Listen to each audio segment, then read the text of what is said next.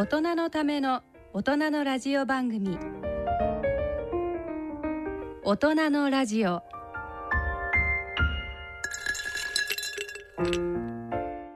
2020年11月最後の大人のラジオ。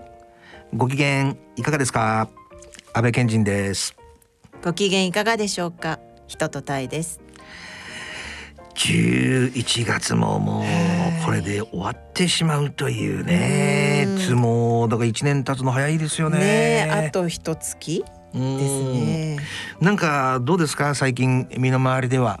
はい。あのー東京 GoTo イート、うん。GoTo トラベル、うんうん。いろいろと活用しながら結構楽しんでます。そういうのをでも活用するタイプだよね。えされてないんですか？私はねなんかもうめんどくさくって。はい。だからあのそういうシステムを利用した方がいいんだなっていうことは分かってるの。うんうん。留学の時もそうだったんだ。だから結局実費で行ったの。ああそう全部なんですね。えらい金かかったけど。あとでも。最近でよくほらスーパーとかでさ、はい。お弁当売ってて、うんうん。6時とか7時過ぎると安くなるでしょ。あ安くなりますね。そんなのかっこ悪くって買えねえよなって若い時思ってたの。うん。だけどふとある時気づいたんだよね。何にですか？全く同じものが シールが貼られるだけでなんか値段なんかある時になんかなんかピカッてなんかさ、うん。なんか神が降臨してきたみたいな感じで、あれ？うん、で全く同じものなんだなってそうですよ。思って、うん。だからそこのとこだけは利用するようになったんだけどいまだにねこういうのあんのあのこうほらあの携帯にお金入れるじゃん。ああ車輪ってこうチャージするんですねそのチャリンってあのでも あのチャリンコチェーンのところ、まあ、最近芸が混んできてね なんかねタイ先生も。いやいやそんなつもりじゃないんですけど、あのだけどねはい。あれなんか携帯が全部ダメになっちゃったらさ全部ダメになっちゃう。なんか消えちゃうような感じ？そうそうそうそう。そうじゃないんかもわかんないんだけど、はいはい。そのそうな可能性もあるよね。まあでもデータとしては残ってると思うんですけど。いやだからねあそこまでね、そのあの一つのものにねクレジットカードとかそういうのは使いますよ、うんうん、うん、だけどまあ電気電子マネーは使われてない。使ってないね。そこまでちょっとしんなんていうかなこの人私個人的にね。はい。そこまで頼っちゃってなんか電源とか切れちゃった瞬間にどうするんだろう。終わるじゃん。うん。ちょちょちょちょじゃあちょもうちょっとだけ話していい、はい。ね。こう例えばオートバイでも車でもそうだけどさ、はいはい。オートバイなんか昔必ずキックスタートついてたわけだ。はあはあはあ。となんかさセルが回んなくてもキックすら勝ってあ勝ったけど、はいだけど今もうそれがついてないからあそうなんですか？もうキュキュキュキュってなんだか回んなくなっちゃった瞬間にさもう手を打つ手がないわけ。へえどうするんですか？そしたら？ジャフ？だだからもうそうしかないでしょ。へえあのーだってあの窓だってさ、はい。昔は手動のあれもなんかなんかあれもボタンがさあれ動かなかったらもうどうしようもできないですよねなっちゃうじゃん。はいはいはい。だからやっぱねこうデジタルにばっかり完全に頼っちゃうと確かにそうですね。電気がさはいあのあれしちゃった瞬間に全てが終わっちゃってうん。そういうなんかちょっと危機意識があってね。まああのマンションとかもそうですよね。あの、うん。停電になったら下に降りれないみたいなそうそうそう。だからほらオール電化みたいなやつあるでしょ？うんうん。あれなね。なんかちょっと怖いなって思っちゃうんだよね。ではいはい。うちはオール電化なんだよね。あそうなんですね、うん。なんかちょっとおしゃれですね住んだ住んでみたらそうなってたっていうことなんですけどね、すいません。矛盾してる話で。でもねあの今ちょっとおっしゃってたその車輪じゃないんですけど、うんあの台湾そういう電子マネーとかすべていろんなものをうん。全部電子化するのは日本よりもずっと進んでいて、そうすごいんですよ。もうみんな何でもかんでもそういうもう現金持たないで払うっていう感じなので。いやだけどちょっと、うん。あんまその政治的なことじゃなくてね、だけどこのほらコロナでしょ、うん。今年1年。うん、うん、もうコロナの年じゃん。そうですね。2020気づい年もう終わっちゃいますねそのまま。だけど、はい。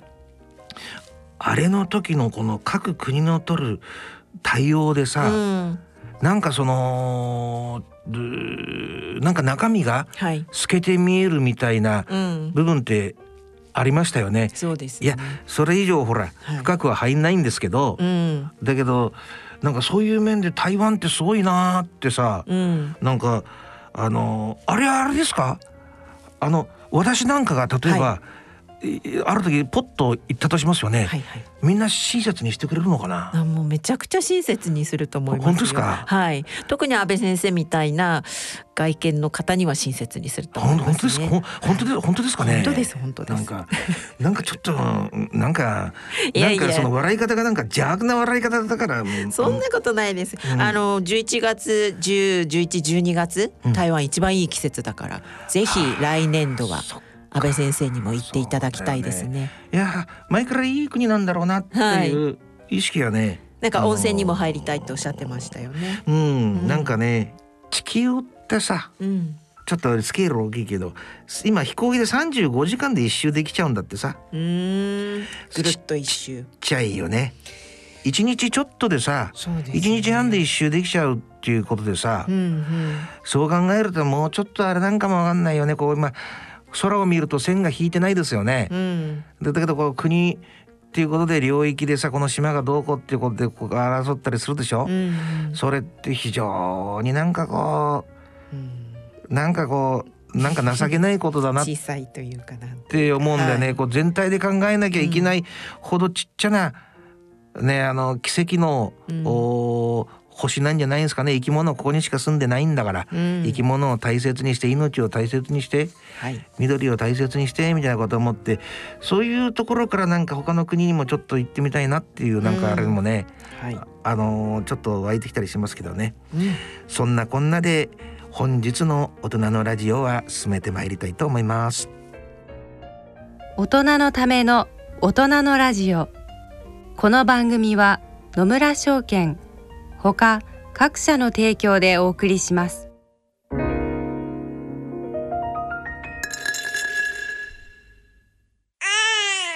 人生100年時代。100年の人生をどのように生きていますか？大きくなったらケーキ屋さんになりたい。結婚しても今の仕事が好きだから続けたい。自分が作った料理で世界中の人を幸せにしたい。いつまでも元気でいたい80歳でフルマラソンを完走したい。夢はどの世代でも大きく広がる。あなたの人生夢無限大。でも必要なものは。健康家族友人そしてお金。あらゆる年代に合わせたサポートでいつでもあなたに寄り添います。今からずっとこれからもっと人生100年パートナー野村証券。それの村に来てみよう大人のラジオ。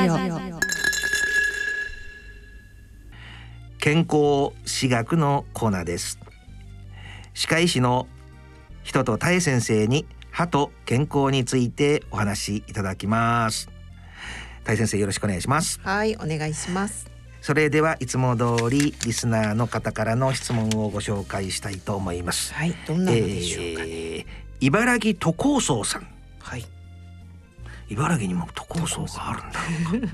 東京都40代女性。あ東京都の方なんです。この度コロナのことや子どもの教育のことを考え都心から郊外へ移ることにしました。あなるほど。うん。逆だななるほどね。ただあ茨城に行こうとしてる。ああそういうことかただ心残りは近所に治療の大変上手な歯科医の先生がいる歯科医院に通えなくなってしまうことですと。うんなるほど。子供の折れた歯のケアとか私の歯周病治療のことなど新しい先生にカルテ等は引き継ぎすることはできるものなのでしょうか？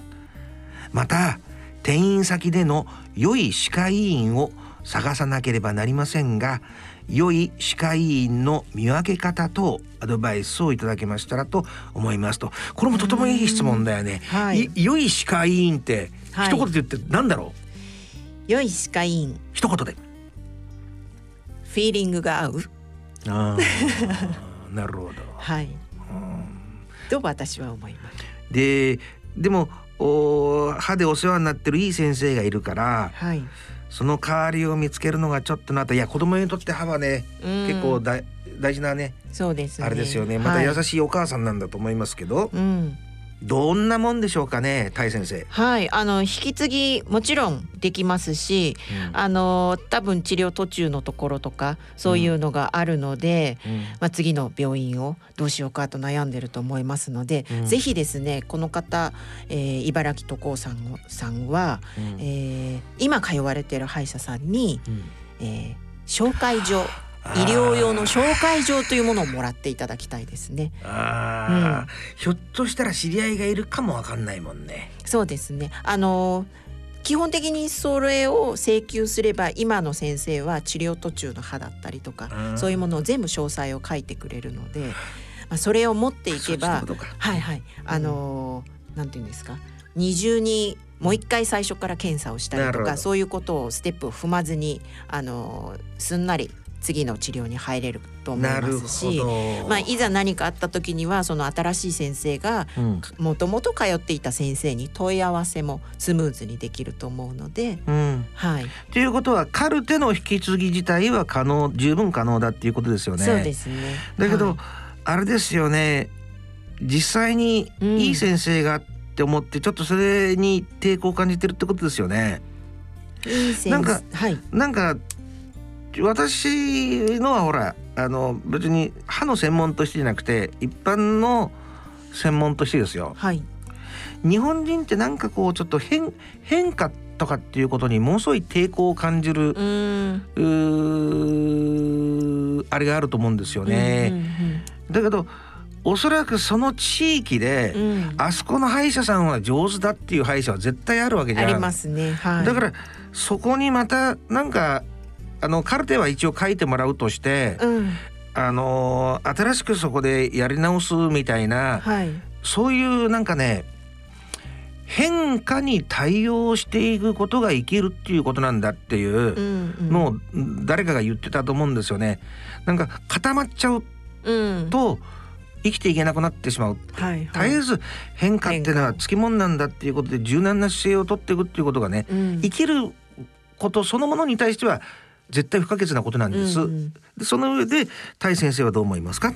そうですね。あのー昔だったら例えばいい病院うんっていうとたくさん行列して待合室に人が溢れ返っているみたいな、はいはいそんなイメージがあると思うんですけど最近だともう予約制だからむしろあのきちんと予約で管理できてるところは待合室がらんとしてるんですよね。あーだからちょっとそういう判断の仕方ができない分やっぱり最初に言ったようにそのフィーリングっていうのが大事で、うんなるほど。あの人って結局合う合わないってうん。いくら人がいい、うん。美味しいよって言ってもちょっと口に合わなかったりとか、この人素敵だよって言っても、いやうん私には合わないっていう人は必ずいると思うので、まあ歯医者さんも行ってみてその入った瞬間の雰囲気だとか、うん。受付の人の対応の仕方が好きだったとか、うん。何でもいいんです。なんか自分でしっくりくるものがあれば多分通い続けられると思いますし、うん。逆になんかこうあれ？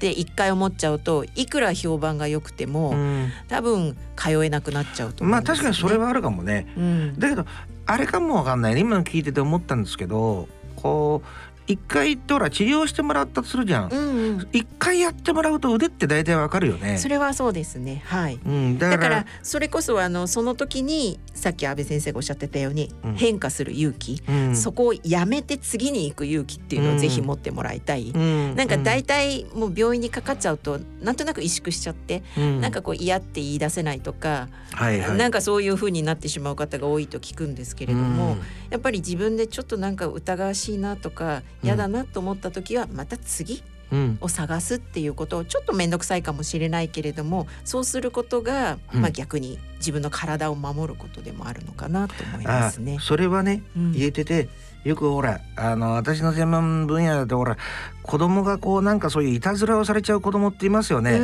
ん悪い大人に。はいで最終的には何が答えなんかっていうとはい。今タイ先生が言われたみたいに第六感でなんかこの人変だな。っあてだからそれはちょっと違和感を感じた時ーに、うん。ノーって言える？うん。距離を取れる、はい。そういうのが最終的な切り札なんだって本当のプロフェッショナルは答えるんですよね。だからあのタイ先生が言われてることは一理あると思うな。はい。あのーちょっとふと思い出したんですけど私。昔からあるなんか注射もうん。注射器も使い捨てじゃなくてほらいまだに煮沸するみたいな。銀色のこうそう。はい。行ってあ熱でさうん消毒するみたいな感じですよ。でもはいものすごく安くて有名だったおじいさんがやってて、えー、で奥の何でもない親知らずを抜いたんだうん。だけど何の虫歯でも何でもないわけ、はい。それを針刺してこうぐるぐるぐるぐるペンチでやるわけではいとやられてるうち気持ち悪くなってきちゃってうちょちょちょっと一瞬いいですか?」って言ったわけ、はいそしたら「どうしますか?」やめますか？ってそこまでやられといてさ 歯はもう半分浮いててですよ。結構大変な思いしてますうねんなんかねちょっとだから言われてることはとてもよくわかりますよね。でも変化する勇気とあと、えーはいフィーリングっていうのは大事なんだっていうことですよね。そうですねもう一人はい小ライスの大森さん。なんか今回面白いあれですね、皆さんなんかコロナだからみんな知恵をなんか 知恵がなんかさこうものすごくなんか鋭くなってきてんじゃない、はい。神奈川県30代男性と。うん。若い頃友達とビッグマックを大口で開けて食べようとした瞬間うん。カッキーンという音とともに口が閉じなくなったことがありました。ほう友達たちからは大笑いされながらも必死でカクカクしながら口を閉じることができましたがそれ以降口を大きく開けることのできない人生を10年ほど送っております。とまずどこの病院に行けばいいのかわからずとりあえず大きな口を開けなければ痛くないので面倒くささもあって病院には行っておりませんでしたがうん。何でも歯科医に行けば治療してくださると聞きましたと。この顎の治療について詳しく教えていただけませんでしょうかって言うんですか。はい。笑ってはいけないんですけれども、うん。ちょっと想像してしまいましたね。そのカッキーンっていう音で、あのこれはカッキーンっていう音っていうことは脱臼までしちゃったんですかね？この時この方は。そうでしょうね。もしかした口をと待って最初は口が閉じなくなっねえ。たことがあったんだから、そうですよね。外れたんでしょもうブランブランになっちゃったのかなって、うん。まあそれで、えー、なんとかご自身でこうクッと持ち上げて入れて治ったと思うんですけれども。よくはまったねだけど。すごいですよね、でも口の開けることのない人生を10年送っているって結構あれですね。おっかなびっくりな感じですけれいやども本当にトラウマになってるんだと思いますよね。これはあの基本的に顎を開けて痛くなっちゃってる場合ですと、うん。いわゆるあの顎関節症うん。っていうような病名があるんですけれども、まあその口を開けてある一定の大きさ以上いくと、うん。なんとなくコリっていう音が耳の下らへんでしてでこうなんか開けづらくて痛い。うん骨がなんかきしむような感じがする、うんうんそんな感じのを顎関節症と言ってるんですが、うん。まあ、原因はこの方がね最初にあまりにも大きいお口を開けちゃって、うん。ちょっとその外傷性というかうん。そういう理由でなっちゃう方もいれば、うんもういろんな複合的な原因でうん。ちょっとよく原因がわからないと言われてるものなんですよね。うん。よくあのストレスだとかね、うん。頬杖ついてたりとかうん。そういうのもありますし、まあ、いろんなものが複合的にその開けにくくしちゃってる。あとは年齢的にやっぱりあのが関節なのでここに関節円盤っていうものが軟骨があるんですけれども、うん。それが例えば穴が開いちゃってうまく出てこないとか、うん。そうするとやっぱり痛みがあるので、まあ、これは基本的に普通の町の歯医者さんに行って、まずは顎関節症かどうかを見てもらう。うん。でもし顎関節症だって分かったらちょっと重症な場合だと例えば大学病院の口腔外科うん。を多分紹介されるので、まあ、うん。そういうところに行く。うん。であとはその原因がねもうその物理的にその軟骨の部分がなんかちょっとおかしくなってるのかとかそういうどういうあの心理的な原因この方だともしかしたらトラウマで本当はそんなに大きく開けても問題ないのに、うんなんか開けると痛いっていうようなそういう印象になっちゃってるかもしれないので。うんやっぱり大きな口を開けなければ痛くないのでっていうことはうん、やっぱりなんか感じ痛いてるんでんすかね。かもわかんないよね。そうですね。ということはやっぱりお医者さんにそれうん。ねどんな治療になるんだろえっ、と例えばですね、う。うん。まあここの痛いところここに麻酔みたいな注射をして、うん。そのいわゆるブロック注射みたいなのをして治す方法もあれば、あの肩こりみたいなここの筋肉がこわばってるために起きるから、うん。ちょっとそういうところに電流を流してあげて、針みたいなものですあねー。そういうのでちょっと治す場合もありますしあとは薬を使うえ抗炎症剤とかそういうのもありますしあとはそのよく言うのが訓練ですよね口を開けるそういう閉じたりする訓練をまあその口腔外科でやる。でも今聞いた感じだとやっぱり本質的な改善は一つ目のやつだねうん、やっぱりねそうですね。うんはい。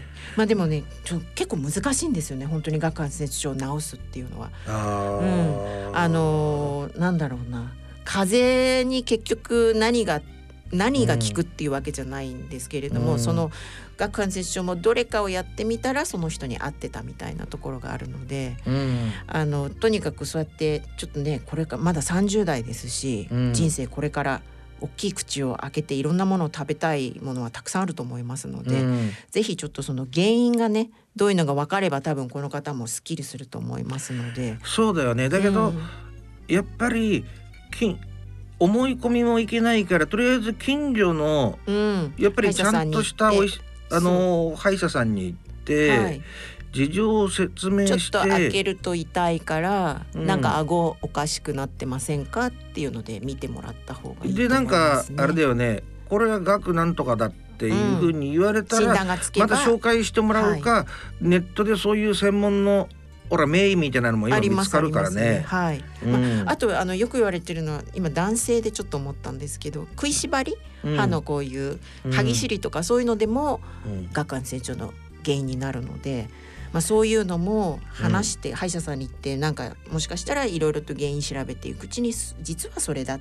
じゃあなんか顎のプレートを入れてみようとかね、うんそうだよね。ん。っていうふうにまだわかんないよね。ね。はい、だけどでもこれほら今ふと思ったんですけど小ライスの大森さんっていうところには たくさん食べたいんだけど口を大きく開けられないっていうあああれがあるんだな。なのがあったのかもすごいですね。先生うん。安倍先生の着眼点が。い。やこれねうん。なんか私も全然ほら部位が違うんだけど似たような思いしたことがあってはい。手のこ小指のところを骨折したのね。うん、付け根のところを。でこう今こう曲がってるでしょ。あそれ伸ばしてない普通の状態でそれなんです。あそれでなんか曲がってるちょっと。空手の有名な師範がいて、はい。俺が「これ阿部ちゃんな」骨がこう下にこうね折れちゃって下に行っちゃってるから引っ張って俺がまっすぐにしてやるからなって言って、はもうノーって言えないけどそのぐらいのすごい結構上の人だ。だからやってもらった瞬間によくほらはものすごく痛いと吐き気がするとか周りが暗くなるとかって言うでしょ、はい。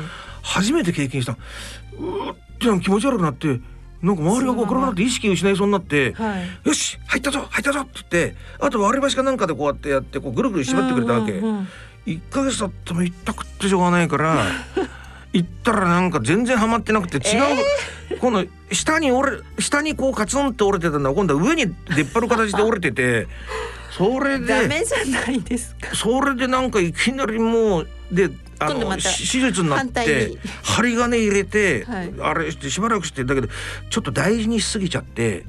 こうなんかこう筋肉が固まっちゃって、うんうんうんだからなんか小指も曲がったままなんか落としたやつなんか今あえー小指落とす人ってはい。足の小指を貼り付ける人がいるんですよ。なんかそれそんな雰囲気がちょっとしてますね。そそれですか？みたいな感じになっちゃってて、50円玉じゃなくてちっちゃいやつがポロポロ落ちちゃうんですよちっちゃいですよ50円玉って、はいはいはい駅とかで、うん。でもなんかだんだんだんだんこうね年取ってくると、はい。うん、そそれもまた人生だなっていうね その時はえらいショックだったんだけどでもまだ30代だからねそうですよ。あのーどあらゆる可能性があるから、うん。とりあえずあのちゃんとしたところに行ってしっかりした情報をもとに、うんしかるべき治療をされた方がねはい。あのやっぱりあれでしょ？食べるものをさきちっとなんか噛めないとか、うん。それってなんか内臓とかにも影響していくと思うし、うん。ストレスにね、うんなりますから。人生そのものにも影響するからね、はい。小ライスの大森さん、ねそういう意味だったんだね。大ライスの大盛りにしていただきたいうん、ですそうだね。はい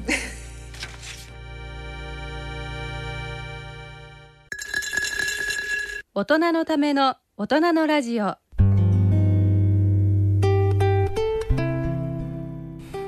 さて今回の大人のラジオはいかがだったでしょうか、えー、番組では皆様からのご意見ご感想疑問質問曲のリクエストをお待ちしております、はい。大人のラジオの番組ホームページにある番組宛てメール送信欄やプレゼント応募欄からもご投稿できます、えー健康歯科のコーナーでの歯に関する素朴な質問本当に素朴なんで構わないからね。そうですそうです、えー、タイ先生私への質問なんでも結構です。